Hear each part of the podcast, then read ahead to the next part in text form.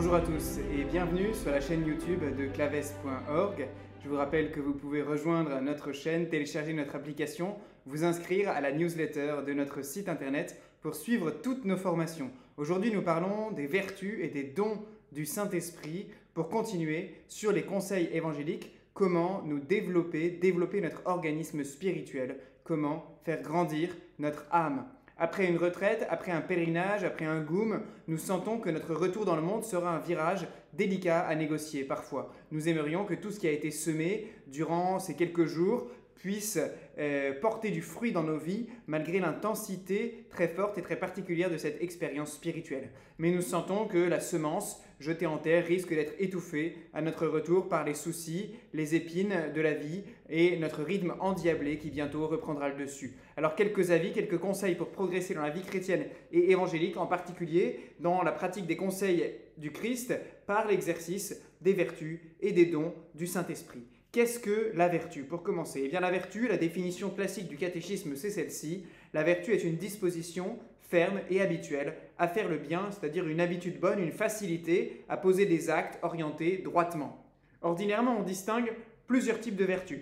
D'abord, vertus naturelles et vertus surnaturelles.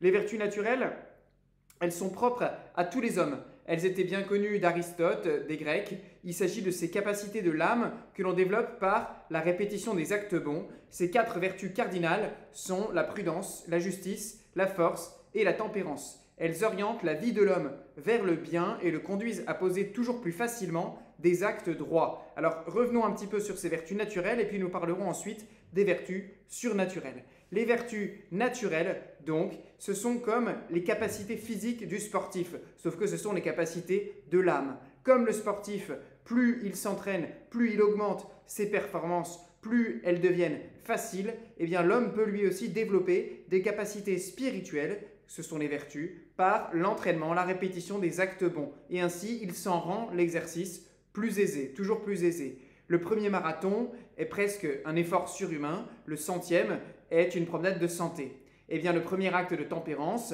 est héroïque pour celui qui se laisse ordinairement aller à tous ses instincts, tandis qu'il devient une seconde nature chez celui qui a pris l'habitude, la vertu de tempérance. Ces vertus qu'on appelle les vertus naturelles, elles sont donc communes à tous les hommes. Leur but n'est pas surnaturel. Il se trouve dans une vie bonne, une vie équilibrée, une vie droite, heureuse, au sens normal du terme.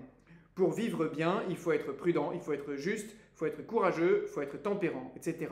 Ces vertus sont acquises par la répétition des actes bons, comme l'entraînement du sportif, dirons-nous. Et elles peuvent se trouver donc à un très haut degré chez certains païens, chez certaines personnes qui ne sont pas baptisées. Mais de l'autre côté, nous avons les vertus surnaturelles. Les vertus surnaturelles, quant à elles, elles ont une autre origine et un autre motif. Elles sont surnaturelles quant à leur origine, qui est en Dieu. Dieu qui les infuse en notre âme avec la grâce Dieu qui est aussi leur but ultime, qui devient la fin ultime de nos actions par l'appel surnaturel reçu au baptême. Dès lors que nous sommes appelés à la vie éternelle par la grâce et par le baptême, il n'y a plus de vie seulement naturelle. Ce serait vivre en deçà de ce pourquoi nous sommes faits. Toutes nos actions doivent être orientées vers le surnaturel. Ultimement au moins, elles doivent être orientées vers Dieu. Le chrétien ne peut pas se contenter de vertus naturelles, elles sont surnaturalisées, elles sont élevées de l'intérieur par la grâce. Toutefois, parmi les vertus surnaturelles, il en, a, il en est deux types, les vertus morales et les vertus théologales.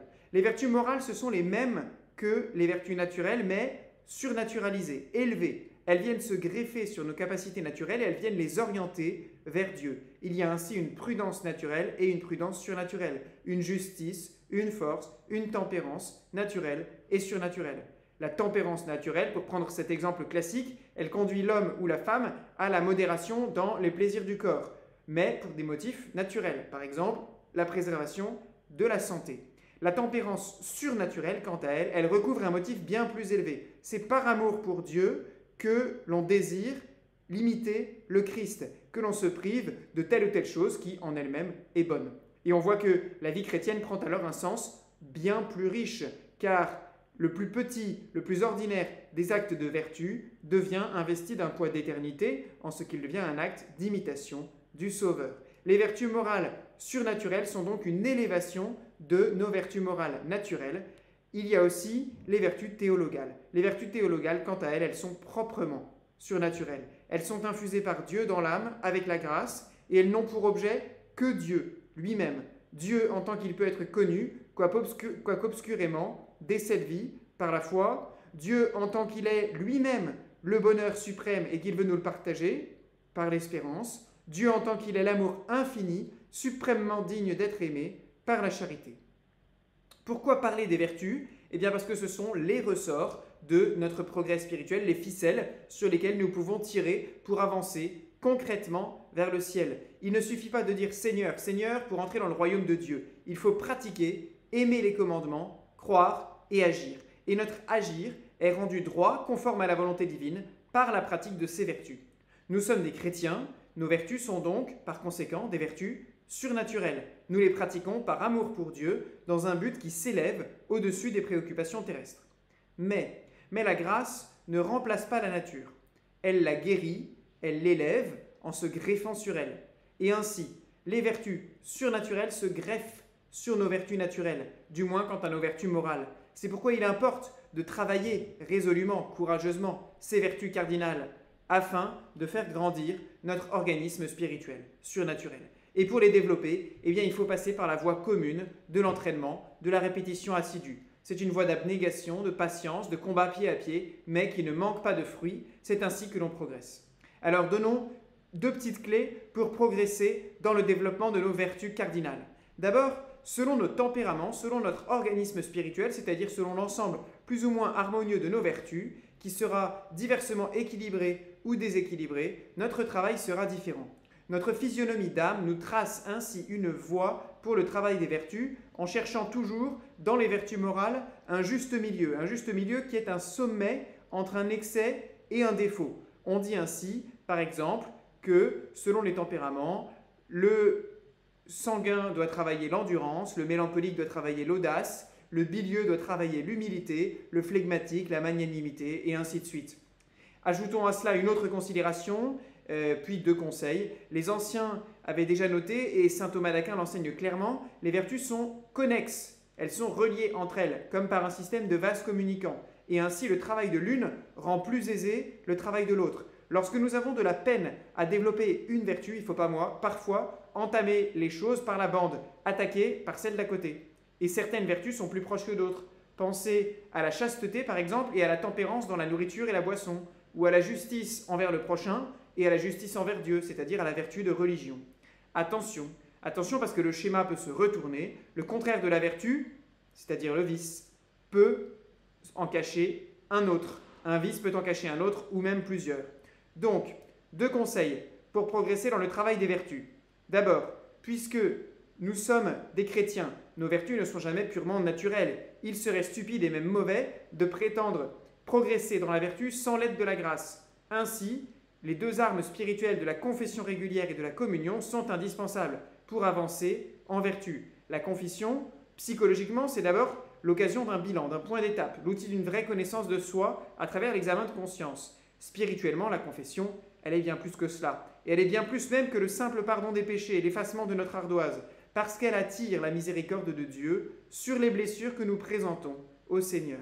Comme l'enfant qui demande pardon pour sa bêtise obtient non seulement le pardon des parents, mais encore leur aide pour ne pas recommencer, l'aveu de nos péchés dans le sacrement de confession nous obtient des grâces particulières, spéciales, pour lutter contre ces fautes que nous y avons accusées. Avec la confession, c'est aussi la communion sacramentelle qui est le grand vecteur de résistance, de progrès dans le combat spirituel. Dans l'Eucharistie, nous dit saint Thomas d'Aquin, nous recevons pas seulement la grâce de Dieu, nous recevons l'auteur même de la grâce, notre grand Dieu, qui se donne en nourriture pour nous soutenir au long de la route. L'Eucharistie, ainsi, c'est vraiment le pain des forts, la manne du Nouveau Testament, qui permet de traverser victorieusement le désert, les épreuves de cette vie. Comme le dit magnifiquement saint Augustin, l'Eucharistie, c'est une nourriture bien particulière en ce que ce n'est pas nous qui l'assimilons, comme nos aliments ordinaires sont assimilés par nos muscles et nos tissus, mais que c'est elle qui nous assimile et qui nous incorpore à elle. La communion eucharistique nous fait devenir des membres du Christ. Elle augmente en nous la grâce et la charité, la ressemblance au Dieu vivant. En recevant la communion, c'est le modèle de toutes les vertus que nous recevons en nous pour être pris en lui et transformés à son image. Et lorsque nous recevons la grâce, au baptême, eh bien nos vertus naturelles sont élevées à un plan bien supérieur, elles sont surnaturalisées, elles reçoivent une amplitude dont nous sommes par nous-mêmes radicalement incapables, un horizon s'ouvre pour elles qui était totalement hors de leur atteinte. Avec la grâce, ce ne sont pas seulement les vertus infuses, surnaturelles, morales et théologales qui viennent se greffer sur l'essence de notre âme, attention, non, parce qu'il y a aussi un dernier élément, ce sont les dons du Saint-Esprit. Ces sept dons jouent un rôle capital dans notre vie spirituelle, parce que c'est par eux que la sagesse d'amour intervient directement dans l'âme et peu à peu vient y établir son règne. Saint Thomas d'Aquin les décrit comme des habitus ou qualités permanentes surnaturelles qui perfectionnent l'homme et qui le disposent à obéir avec promptitude aux inspirations du Saint-Esprit. Les dons sont donc des passivités engendrées dans l'âme par l'amour de charité, transformées par l'Esprit Saint en des points d'appui permanents pour ces opérations directes dans l'âme. Ils sont établis sur cette aptitude essentielle de la charité à recevoir, sa capacité réceptive, comme des qualités permanentes ouvertes à l'action de l'Esprit dans l'âme, qu'elles mettent en disponibilité constante à l'action de Dieu. Les dons sont à l'âme ce que la voile est à la barque, ou ce que l'effort que l'effort du rameur fait péniblement avancer, alors que la voile vient la soumettre à l'action du vent. En fait, le don n'est pas de notre côté, il est de Dieu, absolument. Et ce que nous appelons don en nous, c'est la puissance réceptrice, ouverte à l'action gratuite et libre de Dieu. Ces aptitudes réceptrices, elles se développent au même rythme que l'organisme surnaturel de la grâce et des vertus, en s'élargissant, en s'affinant, pour mieux capter le souffle et l'émotion de l'esprit, pour nous y rendre plus dociles, plus souples, plus sensibles. Les dons sont ainsi les énergies qui rendent l'âme plus passive sous la main de Dieu, en même temps que plus active pour le suivre et accomplir ses œuvres. L'intervention de Dieu dans l'âme est plus directe, plus complète par les dons que par les vertus puisque par les dons, la lumière divine se substitue à celle de la raison, sa motion à celle de la volonté, sans toutefois supprimer la liberté. Sous l'action du Saint-Esprit, les facultés humaines deviennent ainsi les instruments de Dieu. Les vertus, toutefois, sont le support indispensable des dons, les moyens d'action ordinairement mis à proportion de notre nature, et leurs déficiences sont palliées par l'action directe de Dieu dans les dons, qui assure le secours approprié par une lumière spéciale de Dieu. Cette dépendance complète de Dieu s'appuie sur une pauvreté spirituelle absolue et sur le secours continuel du Seigneur. L'âme est habituellement éveillée sous l'action de Dieu qui intervient de plus en plus fréquemment dans notre existence à mesure que nous lui ouvrons la porte, parfois même sans que nous en ayons conscience. Vous savez qu'on distingue sept dons du Saint-Esprit sur le fondement du septénaire attribué par Ésaïe au Messie qu'il prophétise, la sagesse qui pénètre les vérités divines pour les savourer par l'union de charité, l'intelligence qui donne le sens du divin au travers des objections qui le dissimulent, qui montrent la cohérence de la foi, la science qui éclaire les choses créées dans leur rapport à la vérité divine, le conseil qui intervient pour éclairer la prudence d'une manière divine, la piété qui fait rendre à Dieu les devoirs qui lui sont dus comme à un Père aimant, la force qui assure la puissance pour triompher des difficultés, et enfin la crainte qui crée une attitude respectueuse et filiale envers notre Père et notre Créateur. Ces dons ne doivent toutefois pas être isolés totalement, ni leurs effets absolument séparés, parce qu'en fait, à travers eux, ce sont chacun des attributs divins qui se reflètent en nous d'une manière singulière, qui contient toutefois en elle-même la richesse de tous les autres. Attention enfin à un point important, l'action de Dieu par les dons est totalement distincte de l'expérience que l'on peut en avoir. Que ce soit au début de la vie mystique ou lorsque l'âme est tout à fait pure, les communications du Saint-Esprit, les communications divines ne produisent aucun effet perçu comme le soleil traversant une atmosphère très pure et invisible. Le don ne tombe pas sous l'expérience. Saint Jean de la Croix parle toutefois d'une souffrance du vide, d'un désir intolérable, qui serait comme une expérience en creux de cette capacité des dons réservée aux âmes les plus proches de l'union transformante, préparant par l'aridité l'âme à recevoir les communications divines. Ainsi l'âme n'expérimente pas Dieu ni son action, mais seulement ses vibrations en elle. Il s'agit d'une quasi-expérience indirecte l'expérience la plus palpable étant souvent négative, exprimée par les antinomies des béatitudes. C'est la petitesse qui attire la sagesse divine. Ainsi, le signe le plus certain et le plus visible de l'action de Dieu par les dons, c'est les fruits du Saint-Esprit, cet enseignement de Saint Paul qui rejoint le critère donné par Jésus, vous reconnaîtrez les bons arbres à leurs fruits, sans toutefois que le discernement en soit aisé, parce que les, les œuvres bonnes demeurent bien souvent accompagnées de défauts, de déficiences. Le temps de Dieu, rappelons-le, n'est pas le nôtre. Les dons sont donc des portes ouvertes en notre âme sur l'infini de Dieu par lesquelles nous parvient le souffle de l'Esprit qui apporte lumière et vie. Il utilise ces portes ouvertes et il s'y précipite en torrent pour enrichir notre âme au-delà de ses mérites et de ses exigences, l'envahir par ses puissances réceptrices, réceptrices et y réaliser le vouloir et le faire, perfectionnant par là les vertus qui en sont le soubassement, exerçant progressivement son emprise sur tout notre être. Mais encore faut-il que ces voiles soient hissés, que ces portes soient ouvertes. Et comment le serait-elle si nous ne connaissons pas l'existence même des dons? La science spirituelle, c'est donc cette science de longue haleine acquise à l'école des saints, dans la prière, qui est une science d'utilisation des dons.